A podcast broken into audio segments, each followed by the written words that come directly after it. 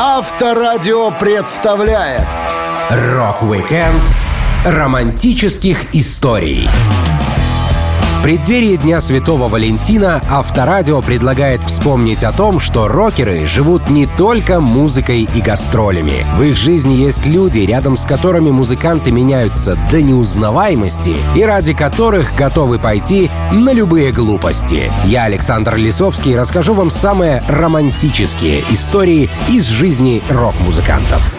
Рок-викенд на Авторадио. Для детей старше 16 лет. Группу «Blondie» невозможно представить без Криса Стейна и Дебби Харри. Эти музыканты не только были отличным творческим союзом, но и вместе прошли сотни сложностей, сохранив теплые отношения друг к другу. Первая встреча Криса и Дебби состоялась на одном из концертов. Певица вспоминала. Мы были на частной вечеринке у Эльды, куда пришли все ее знакомые. Крис тусил там со своей девушкой Эльвирой. У него были длинные волосы и глаза, обведенные карандашом. Образ с оттенком потрепанного гламура «Привет из блестящих времен, когда мужчины носили макияж и спандекс». Девушка, одетая в длинное платье, была ему под стать. Я в своем длинном пуловере с серебристыми блестками, V-образным вырезом и белой юбке, наверное, выглядела как бабулька с провинциального старомодного фуршета. Но в том подвальчике было довольно темно. По большей части я смотрела в удивительные глаза Криса. В то время Дебби была в группе Стили Тоулс, и на следующий день после ее встречи с Крисом по счастливой случайности парня взяли в ту же группу в качестве басиста. Так началась их совместная творческая жизнь, которая продлилась несколько десятилетий. Дебби рассказывала. Это послужило началом нашего музыкального творчества и нашей дружбы. Мне нравилось, как он играет, двигается и выглядит. Он вел себя расслабленно. Мы смеялись над одним и тем же, и вместе нам было весело. Он не был ни мачо, ни ревнивцем, но поначалу мы только дружили, мы никуда не спешили. Крис и Дебби постоянно тусовались вместе. Они не были богатыми, и стесненные условия даже служили каким-то катализатором их отношений. Уже в поздние годы, став звездой, Дебби с удовольствием вспоминает старые времена. Она говорит, «Мне очень нравится копаться в своей памяти и переноситься обратно в то особое время с Крисом, когда у нас не было денег, и мы бродили повсюду, и в палящий зной, и в адский мороз.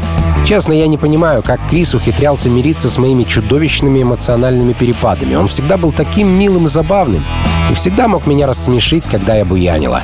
А иногда, чтобы разрядить обстановку, он кидался на меня и кусал меня за задницу. Еще одним скрепляющим звеном в отношениях Криса Стейна и Дебби Харри было то, что парень любил фотографировать, а девушка любила позировать перед камерой. Крис постоянно ходил с фотоаппаратом и все документировал. Дебби вспоминала. Мы решили устроить фотосессию в передней части нашего этажа. Крис обстоятельно настраивал свет. Он искусный фотограф. Я знала, что я выгляжу хорошо, что у меня красивое лицо, но я всегда немного стеснялась своего тела. Крис помог мне выглядеть лучше. Он был склонен к воеризму, и после пары фотоснимков все дело у нас обычно заканчивалось в постели. Встречаясь долгие годы, пара так и не поженилась. Расставшись, Крис и Дебби продолжали работать и общаться друг с другом. Харри, правда, немного расстроилась, что Крис не позвал ее на свою свадьбу. Но Стейн вовремя исправился, предложив Дебби стать крестной его детей. Певица говорила, Крис не мог бы сделать что-то, из-за чего мне или его супруге Барбаре стало бы некомфортно. Я сбилась со счета, сколько раз меня спрашивали о моих отношениях с Крисом, но я всегда отвечала одинаково. Крис — один из самых значимых людей в моей жизни, если не самый значимый. Я искренне его люблю и всегда буду любить. А теперь я даже крестная мама его дочек, Акиры и Валентины. И это, как я полагаю, показатель особого доверия. Рок-викенд романтических историй на Авторадио. Известный филантроп и вокалист группы U2 Боно со своей супругой Эллисон был знаком еще до того, как стал участником коллектива. Музыкант ходил с девушкой в одну школу и неоднократно пытался подкатить к ней, придумывая разные поводы. Парню было 13 лет, и он всячески старался выглядеть уверенным. Эллисон вспоминала. Пол очень много работал над собой, чтобы казаться сердцеедом. Как-то он подошел ко мне в школе и спросил, не знаю ли я, куда пошел его класс. Это был не самый убедительный предлог, чтобы поговорить со мной. И я подумала, что за чушь? Ты что, не мог придумать вопрос поинтереснее? Но со временем он мне начинал нравиться все больше. Я поняла, что это мой человек. Тем не менее, только спустя два года после первого разговора мы действительно стали встречаться. Не нужно думать, что у нас все было идеально. Помню, в те времена мы даже расстались месяца на на полтора, но потом снова оказались вместе. Эллисон видела самое первое выступление ребят из Юту на шоу талантов в школе, когда музыканты еще не имели никакого опыта, и все шоу состояло из 10 минут игры трех каверов. Гитарист Эдж рассказывал. «Тогда в столовке мы сыграли всего три песни, и дело было не в том, что нам ограничили время. Это были единственные треки, которые мы могли сыграть от начала и до конца. Все остальное мы еще не отрепетировали как следует. Тем не менее, это оказался хороший опыт. Бона и Эллисон поженились, когда им было 22 и 21 год соответственно. Супруга Бона, так же как и сам музыкант, постоянно участвует в благотворительности и помогает нуждающимся. Она очень не любит, когда ее называют «супруга Бона». Эллисон делится. «Я ненавижу, когда меня называют женой Бона, но понимаю, что люди, которые знают меня достаточно хорошо, не думают обо мне так. К сожалению, всегда будут другие, кто не рассматривает меня как отдельного человека. С другой стороны, мне все равно, что думают окружающие. Я самодостаточная женщина. Эллисон старается держаться в тени, занимаясь своими делами и благотворительностью. Бона тоже не особо часто рассказывает о личной жизни, всегда уводя свои монологи в сторону политики или творчества. Эллисон говорила о звездной жизни так.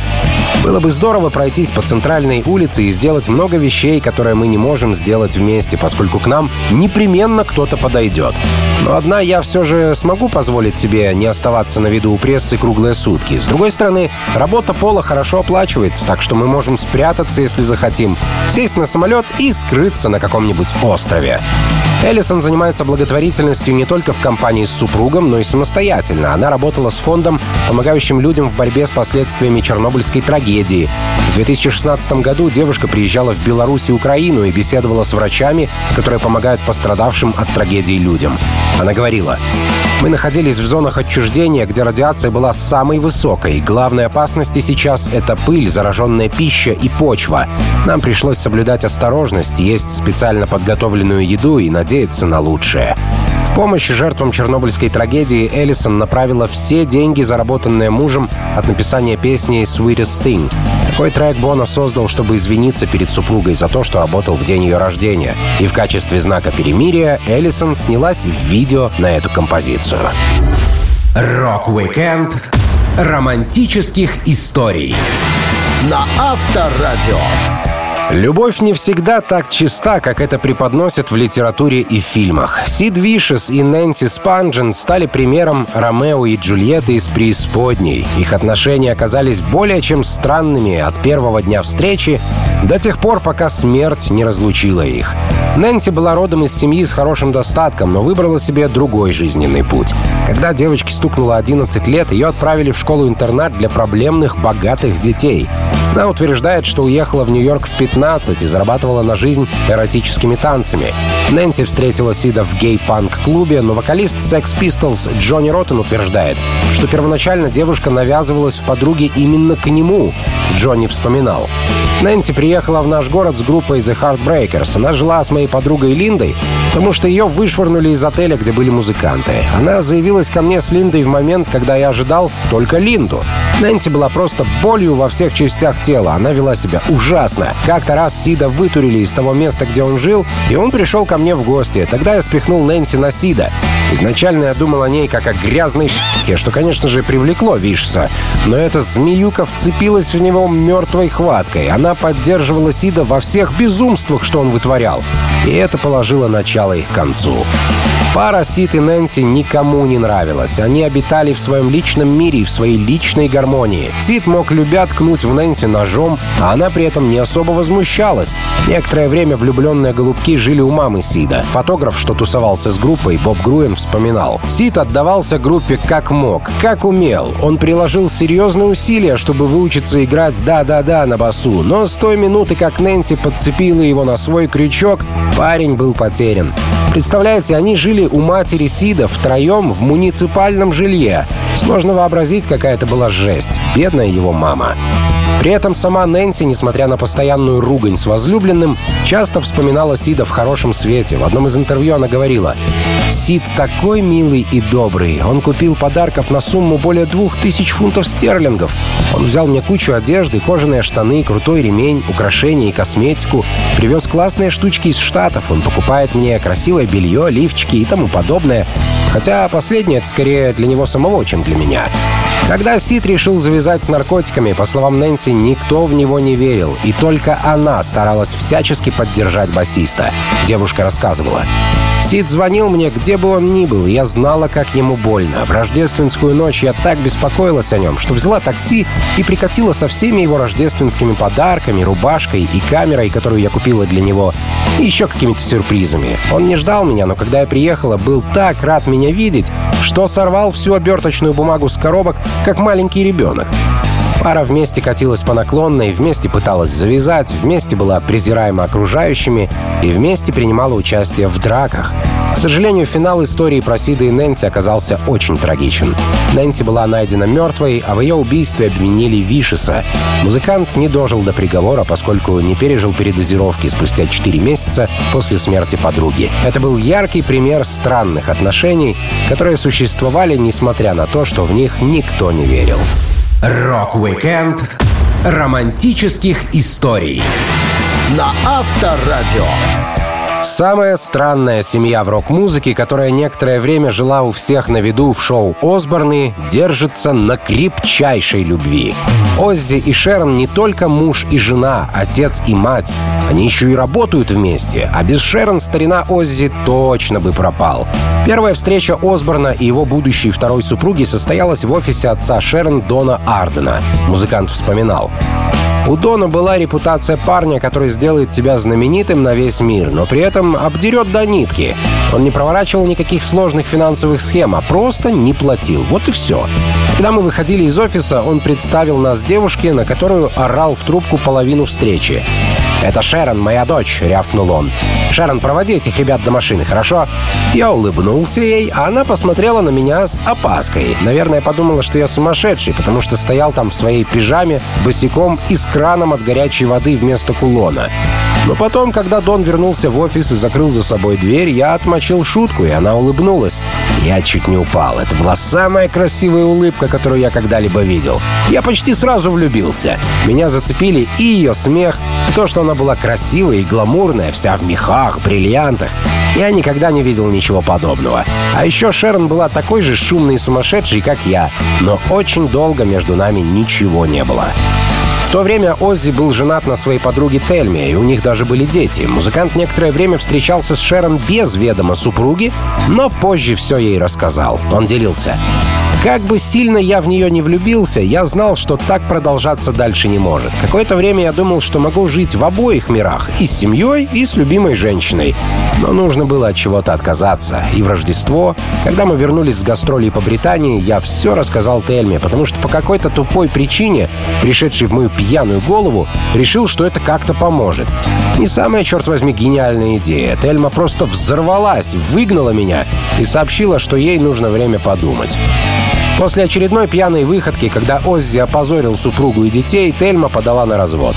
Оззи и Шерон часто виделись. Везде, где они появлялись, пара становилась самой пьяной и самой шумной. Они были очень похожи, окружающие даже думали, что это брат с сестрой. Предложение Шерон Оззи делал много раз. Он вспоминал. У нас было больше помолвок, чем у всех гостей на свадьбе. Иногда передумывал я, а потом расторгать помолвки начала уже Шерон. Как-то раз, когда мы ехали на встречу в Лос-Анджелесе, она выбросила кольцо из окна машины, потому что накануне я не ночевал дома. Тогда я вышел и купил ей новое. Потом нажрался и потерял его, но обнаружил это только тогда, когда уже встал на одно колено. Как-то раз я шел домой через кладбище после круглосуточной попойки. Там была свежевыкопанная могила с букетом цветов. Я их спер и подарил Шерон. Она чуть не расплакалась, настолько это показалось трогательным. Потом она тихонько шмыгнула носом и сказала, «О, Оззи, ты даже открытку написал, так мило». Тут я призадумался, какую еще открытку? Но было уже слишком поздно. Шерон открыла конверт и достала открытку. «Светлой памяти нашего дорогого Гарри», — прочитала она. Очередное кольцо полетело в гребаное окно, а я обзавелся фингалом для профилактики. В итоге Оззи делал Шерон предложение 17 раз. Все кольца летели в окно или мусорку. Музыкант просадил на них целое состояние. Правда, под конец он все-таки брал те, что побюджетнее. В итоге Шерон назначила свадьбу на 4 июля, чтобы Оззи никогда не забывал о годовщине. Рок-викенд романтических историй на Авторадио. Курт Кобейн и Кортни Лав были не самой примерной парой, но несмотря на то, что о них говорили другие, влюбленные создали свою семью и воспитали дочь Фрэнсис, что выросла куда спокойнее своих родителей. Есть несколько версий того, где пара познакомилась. Говорят, Кортни и Курт встретились в клубе «Сатирикон» в Портленде 12 января 90 -го года. Но Лав, по-видимому, влюбилась во фронтмена Нирвана после того, как год назад увидела его выступление на концерте. Кобейн поначалу старался держаться подальше от серьезных отношений. Он говорил, «Я был полон решимости пожить холостяком хотя бы несколько месяцев, но понял, что мне так нравится Кортни, что будет очень трудно держаться от нее подальше».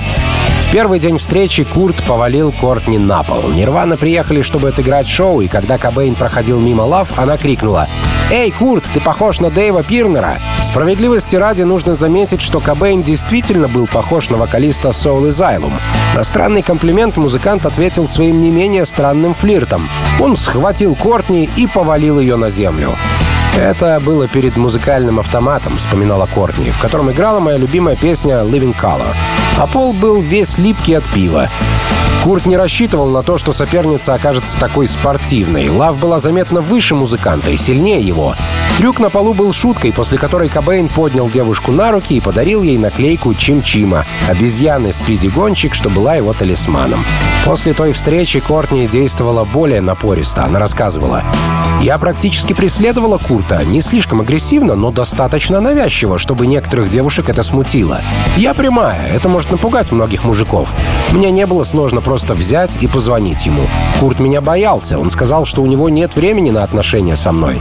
Но я знала, что не стоит останавливаться, мы должны быть вместе. На момент встречи Курта и Кортни у каждого из них уже были отношения, но это не мешало паре общаться, пусть и редко.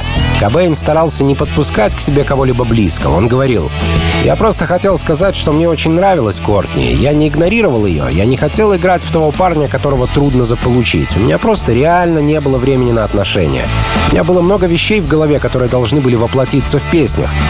Тем не менее, Кортни призналась барабанщику Нирвана Дэйву Гролу, что влюбилась в Курта. И когда Дэйв сказал ей, что Курт остался один, Лав отправила Кобейну коробку в форме сердца с крошечной фарфоровой куклой, тремя засушенными розами и миниатюрной чайной чашкой. Курт и Кортни встретились во второй раз в мае 91 -го года во время концерта L7 в Палладиум в Лос-Анджелесе. За кулисами музыкант пил сироп от кашля прямо из бутылки. Так случилось, что и Кортни открыла свою сумочку, показав собственный пузырек сиропа от кашля более мощного действия. Кортни рассказывала. Он позвонил мне поздно вечером в 3 часа ночи. На заднем плане было много шума. Курт сделал вид, что звонит только потому, что хотел узнать, где я взяла свой сироп от кашля, но на самом деле он просто хотел поговорить. Мой парень спал в соседней комнате, поэтому мне приходилось шептать, чтобы не разбудить его. Кортни вышла замуж за Курта на Гавайях 24 февраля 92-го. Жених был в пижаме, а невеста в белом платье. Восемь человек гостей тогда стали свидетелями создания новой ячейки общества. Какой бы странной эта ячейка не стала впоследствии. Рок-викенд романтических историй на Авторадио. О том, как сильно барабанщик Mötley Crüe Томми Ли любил Памелу Андерсон, люди знают не понаслышке. Кассета с личным видео пары была украдена вместе с сейфом, в котором хранилась, и всплыла в интернете. Пэм и Томми расходились, снова сходились и снова расходились. Барабанщик вспоминал их первую встречу. В Лос-Анджелесе в бар One я встретил Пэм. Оказалось, что ее брат вымывал некоторые из моих спортивных автомобилей, поскольку он работал в автосервисе. Памела встречалась со многими людьми, в том числе и со мной. Я пригласил ее сняться в клипе «Can't Have Your Cake» вместе с тремя девочками, с которыми я одновременно встречался в тот же период. Хотя ни одна из них этого не знала. После съемок Томми и Памела все еще не были так близки, как хотел барабанщик, поэтому Ли пустил в ход секретное оружие — халат и боксерские трусы. Хью Хефнер, основатель журнала Playboy, устраивал вечеринку, на которую каждая дама должна была явиться в женской ночной сорочке, а мужчины — в купальных халатах. Томми говорил, «Я надел шелковый халат и боксерские трусы и приехал на вечеринку на своем Феррари Тестероса. Моя миссия была пряма и проста. Я пришел на тусовку, нашел Памелу и сказал «Я твоя рок-звезда». Она была одета в белое обтягивающее ночное белье с чулками и выглядела просто невероятно. Пэм посмотрела на меня и улыбнулась. «Ну же, мы теряем время», — продолжал я. «Давай уйдем отсюда». Мы оставили вечеринку и поехали в бар One прямо в своей спальной одежде. В том, что любовь требует жертв, Томми Ли убедился на первом же свидании с Памелой. После нескольких коктейлей девушка в дребезги разбила любимый Феррари музыканта. Но даже это не стало на пути их отношений. Томми вспоминал. Она так набралась, что танцевала на бильярдном столе в своем пеньюаре. Я отвел ее в отель и попытался завести в свой номер. «Нет!» — закричала она. «Сначала я хочу поводить Феррари». Я вздохнул и отдал ей ключи от машины. Она выехала из отеля и вдруг резко надавила на газ. Машину развернула на полные 360 градусов, и Памела хлопнулась о грузовик, пересекавший перекресток. Она испугалась и попыталась поскорее скрыться с места преступления, но, не проехав и пяти футов, снова врезалась в фургон, что окончательно довершило разрушение моего Феррари. Я вышел из машины, посмотрел на дым, валивший от груды металлолома, которая когда-то была моей радостью и гордостью, и стоя там в своих боксерских трусах, развивавшихся на ветру, начал проклинать ее, обзывая всеми словами, которые только могли прийти мне в голову. Тем не менее, это была лишь первая глава бурной love story. Через четыре дня после свидания Памела Андерсон и Том Ли поженились, а вместо колец сделали себе вокруг пальцев татуировки с именами друг друга. И недорого, и не потеряется. У пары родилось два ребенка, но музыкант и модель были непростыми людьми, и они прожили в браке всего три года. Хотя даже после развода любили иногда потусить вместе, вспоминая былое. Они пережили бурные вечеринки, поездки в полицейских тачках в наручниках, выкидыш первого ребенка, постоянное преследование репортеров и рождение сына Брэндона, что стало самым счастливым событием в жизни Ли. Томми говорил, в 3.02 утра 6 мая 96 года Памела родила Брэндона. Слезы хлынули у меня из глаз, когда я увидел, как, черт побери, появляется это существо. Я даже помог вытащить его, чувак. Это определенно самый счастливый день в моей жизни. А полчаса спустя я сел за пианино, и песня «Брэндон» просто вылилась из меня наружу. Рок-викенд романтических историй на Авторадио. Джин Симмонс, многим известный как демон из группы Kiss, всегда старался вести здоровый образ жизни, не увлекался выпивкой и наркотиками, что с лихвой компенсировал романтическими приключениями. Девушек, побывавших в его объятиях, было больше, чем население в небольших городах Америки. Но одна из подруг сильно изменила гуляку Симмонса, пусть и не навсегда. Музыкант встречался с певицей Шер, которой даже после расставания испытывает теплые чувства. Он рассказывал. «Я впервые встретился с Шер в 78 году на вечеринке «Касабланка».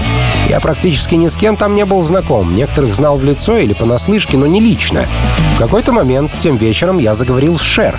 Я представился ей, а она не поверила, что я именно тот, за кого себя выдаю.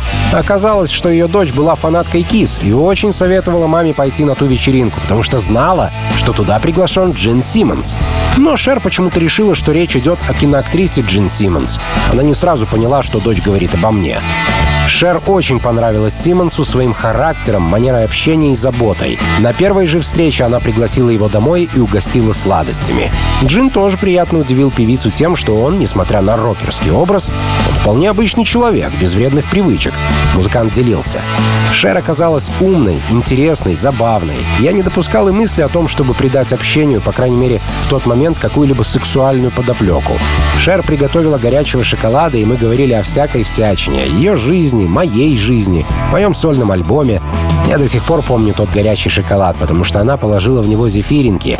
Раньше я такого никогда не видел. Ее, казалось, удивило, что я, хоть и являюсь рокером, могу нормально изъясняться, и к тому же не гомосексуалист и не алкоголик. Расстояние между городами, где жили Шер и Джин, было большим препятствием для отношений. Певица обитала в Лос-Анджелесе, а Симмонс должен был лететь в Нью-Йорк по работе. Но когда после многодневной разлуки Джин вернулся в Калифорнию, подруга приятно удивила Симмонса, встретив его в аэропорту. Он вспоминал. Шер встретила меня в аэропорту Лос-Анджелеса в джинсах и футболке. В Нью-Йорке никто, кроме бомжей, так не одевался. А в городе ангелов это был последний писк моды. Я ожидал, что ход наших отношений сразу же ускорится. Я надеялся, что уже в машине что-то произойдет. Но Шер меня удивила. Никакого секса в машине. Мы только обнимались и держались за руки. Мне это чертовски нравилось. Шер была более известной, чем Джин Симмонс. В то время Кис еще не сняли маски, и музыкантов мало кто узнавал без грима. К тому же в Калифорнии у нее было много знакомых, которые жили совершенно не так, как в Нью-Йорке. И Джин чувствовал себя не в своей тарелке. Он вспоминал. «Однажды Шер разбудила меня ранним утром. Мы как раз только переехали в ее дом в Малибу. Было, наверное, часов 6 утра. «Пойдем пробежимся», — предложила она. «Куда?» — спросил я, стал надевать свои кожаные штаны, шелковую рубашку и сапоги из змеиной кожи. «Так не пойдет», — заявила Шер. «Придется надеть кроссовки и шорты, ведь мы будем бегать по пляжу». «Зачем?» — спросил я. Я был ошарашен. В Нью-Йорке никто подобными вещами не занимался. Я даже не знал слова «пробежка». У нас люди бегают только если за ними кто-то гонится. В итоге я, еле переводя дух, бежал рядом с Шер в своих змеиных сапогах. Время, проведенное с Шер, Симмонс считает одним из самых волшебных периодов в своей жизни. Даже спустя годы после расставания пара поддерживает общение и хорошие отношения, периодически созваниваясь по телефону. Рок-викенд романтических историй на Авторадио. Один из самых известных романов, который не лучшим образом отразился на музыкальной истории, это роман Джона Леннона с Йоко Оно. Их совместная жизнь породила много творческих акций, песен, перформансов, но, как утверждают очевидцы, стала одним из гвоздей в крышку гроба ливерпульской четверки. Все начиналось беззаботным сентябрьским днем 68 года. Леннон рассказывал. «У меня было немного свободного времени, и как раз в Лондоне проходил симпозиум «Разрушение искусства». Участницей этого мероприятия была Йока. Ее выставка размещалась в галерее «Индика». Организатором был Джон Данбар. Я видел много чудаков, которые сооружали какие-то мигающие фонари, а потом продавали их за бешеные деньги. Тогда мне сообщили о выставке какой-то японки из Нью-Йорка, что собирается устроить свидание в мешке. Я подумал, хм, и отправился туда. Джон пошел на выставку заросшим, непричесанным и ненарядным. До этого он не спал три ночи и употреблял всякие нехорошие препараты. На трезвую голову он вряд ли бы потратил свое время на такие мероприятия. Леннон случайно перепутал даты и пришел за день до открытия, но организатор Джон Данбар пустил Джона под личную ответственность, поскольку музыкант мог прикупить какую-нибудь безделушку за пару сотен фунтов. Леннон вспоминал. Я огляделся, в пластиковой коробке лежала пара гвоздей. Я обернулся и увидел на подставке яблоко с подписью «Яблоко». Я подумал, забавная шутка, нечего сказать, видимо, это такой юмор. И спросил, а сколько стоит это яблоко? 200 фунтов. Вот как, понятно. Потом Донбар привел саму Йока. Честно говоря, я ждал, что она будет в мешке. Затем я подошел к экспонату под названием «Забей гвоздь» и говорю, а можно мне забить гвоздь? Но Йока ответила, что выставка открывается только на следующий день. Однако после уговоров Донбара сказала, ладно, можешь забить гвоздь за 5 шиллингов. А я пошутил, хорошо, я дам тебе 5 воображаемых шиллингов и понарошку забью этот гребаный гвоздь. Тогда мы и познакомились по-настоящему. Увидев, что Леннон способен и пошутить, и гвоздь в доме забить, она начала проводить время с музыкантом и активно писала ему письма. В те времена Леннон был женат на Синтии, и у пары рос пятилетний сын Джулиан. Через пару недель Битлз с семьями уехали в Индию, но Леннон и Йока умудрялись вести переписку даже на большом расстоянии. «Она что шальная», — писала Леннону ежедневно. И когда супруга нашла переписку, Джон сказал, что это просто сумасшедшая фанатка.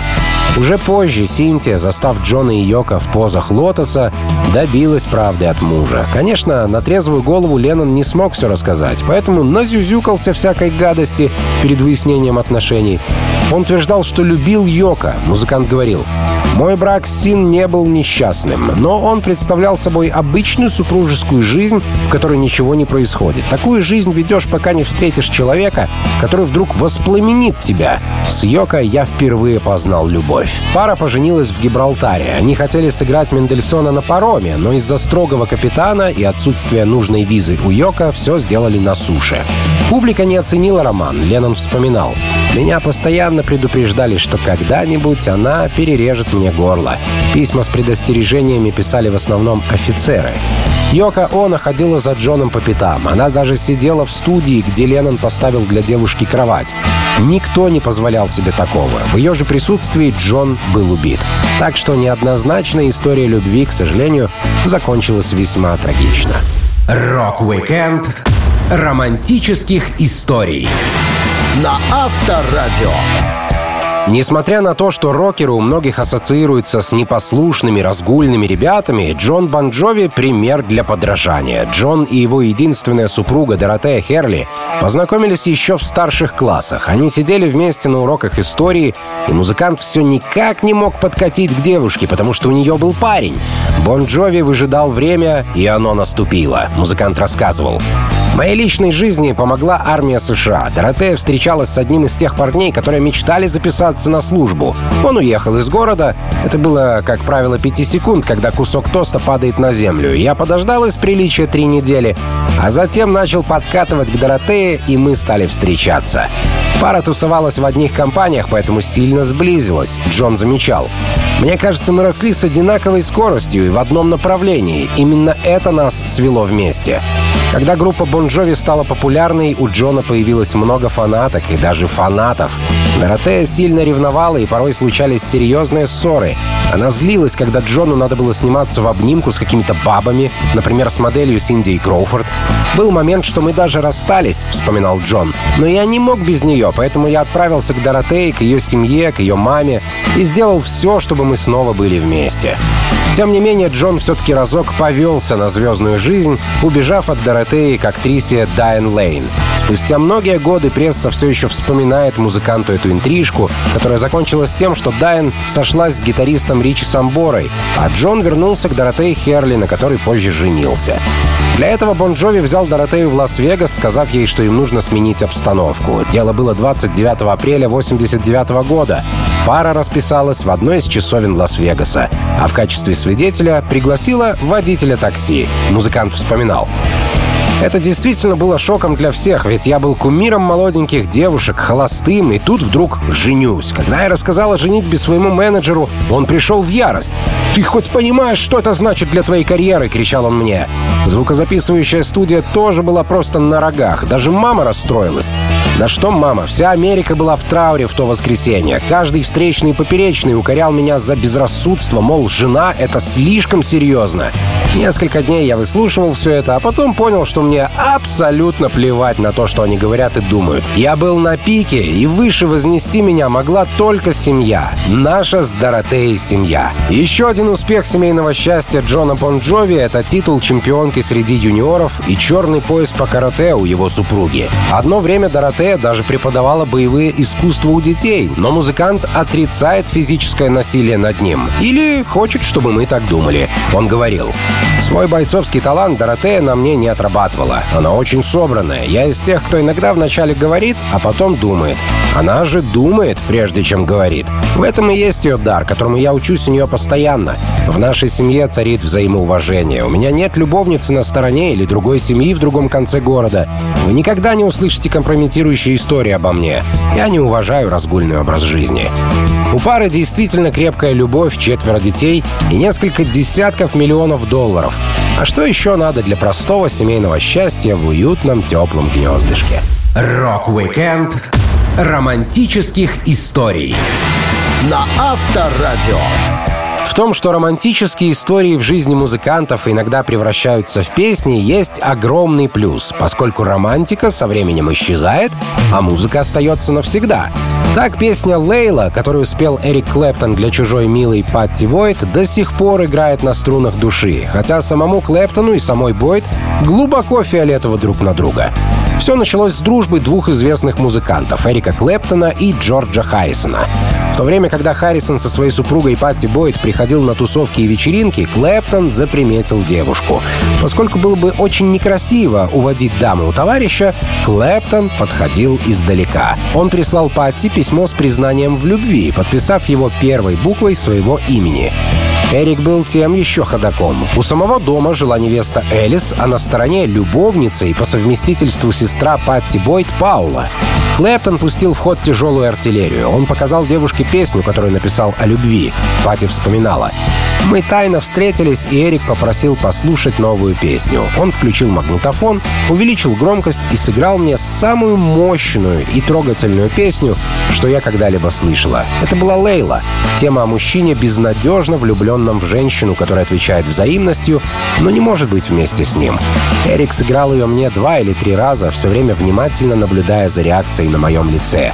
Первой мыслью было «О боже, сейчас все узнают, что эта песня обо мне». Помимо традиционных методов обольщения, Клэптон зашел в гости к блюзовому певцу и пианисту по имени Доктор Джон, который по совместительству знал магию Вуду.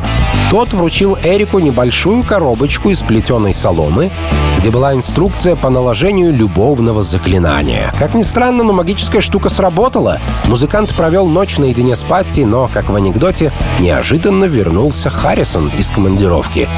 Пришлось все объяснять товарищу. Эрик покатился по наклонной. Бойд говорила, что нарко и алкозависимость загоняла его в могилу. Девушка делилась. Я была безумно влюблена в Эрика, но мне всегда приходилось бороться с его пьянством и деструктивностью. Он часто срывался и в эти моменты становился невыносим. Со временем оказалось, что и сам Харрисон, не такой белый и пушистый, за многократные измены Патти Бойд послала его куда подальше и ушла к Эрику. Но это был не самый лучший выбор. Во-первых, она не могла родить детей и проходила лечение. А во-вторых, Клэптон нашел тех, кто активно рожал ему новое поколение гитаристов. Патти вспоминала. «Когда я узнала, что подруга Эрика Дель Санта беременна, я не могла ни дышать, ни разговаривать. Мне говорили, что все будет хорошо, и мы по-прежнему будем вместе. Но прикиньте сами, мне 42 года, и я пыталась завести детей в течение половины жизни. А эта женщина переспала с моим мужем один или два раза и уже вынашивала его ребенка. Ну не наглость!» На момент того интервью Патти не знала, что Клэптон успешно скрыл другой роман и ребенка несколькими годами ранее, дочь по имени Рут, что родилась у него с менеджером студии звукозаписи Иван Келли в 1984 году. Судя по всему, Эрик Клэптон любил детей, поэтому и заводил их направо и налево. И, понятное дело, с Патти Бойт музыканту пришлось расстаться. Каждый из них завел личную жизнь, и от чувств, о которых поется в композиции Лейла, не осталось ни капли. Зато песня до сих пор шикарно звучит и приносит отчисления в копилочку читы Клэптонов. Рок-викенд романтических историй На Авторадио.